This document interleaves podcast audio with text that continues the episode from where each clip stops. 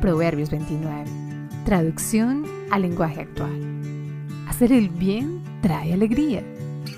Quien no acepta las reprensiones será destruido y nadie podrá evitarlo.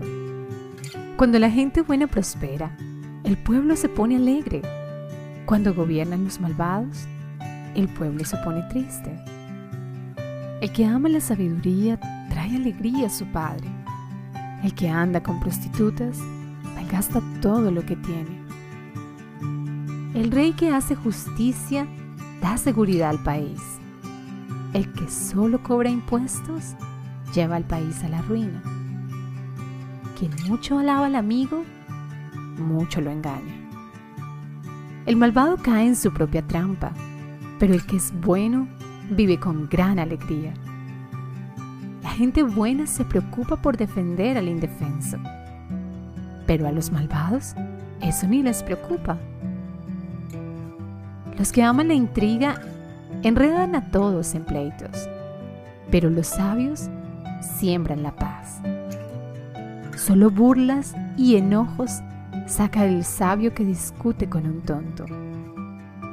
Los asesinos desean la muerte de la gente buena y honrada. El necio no esconde su enojo. El sabio sabe controlarse.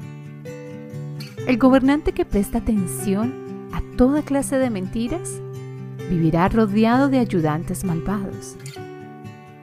Al pobre y al que lo maltrata, Dios les ha dado la vida.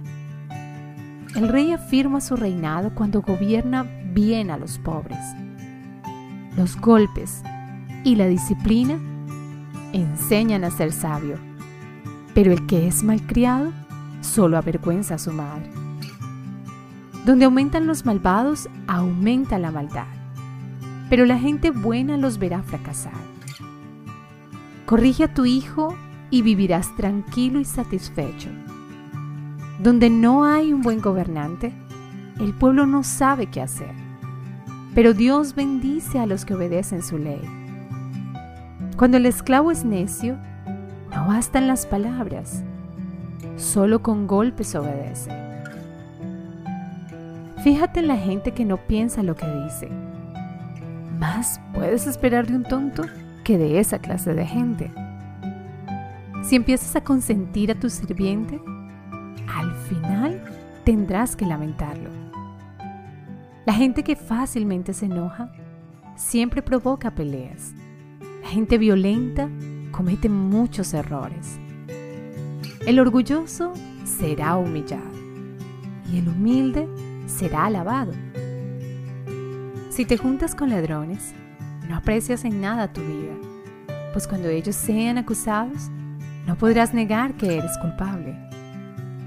Si tienes miedo de la gente, tú mismo te tiendes una trampa. Pero si confías en Dios, estarás fuera de peligro. No busques la amistad del gobernante para que Él te haga justicia. Mejor confía en Dios, pues Él es justo con todos. Ni el hombre justo soporta al malvado, ni el malvado soporta al hombre justo.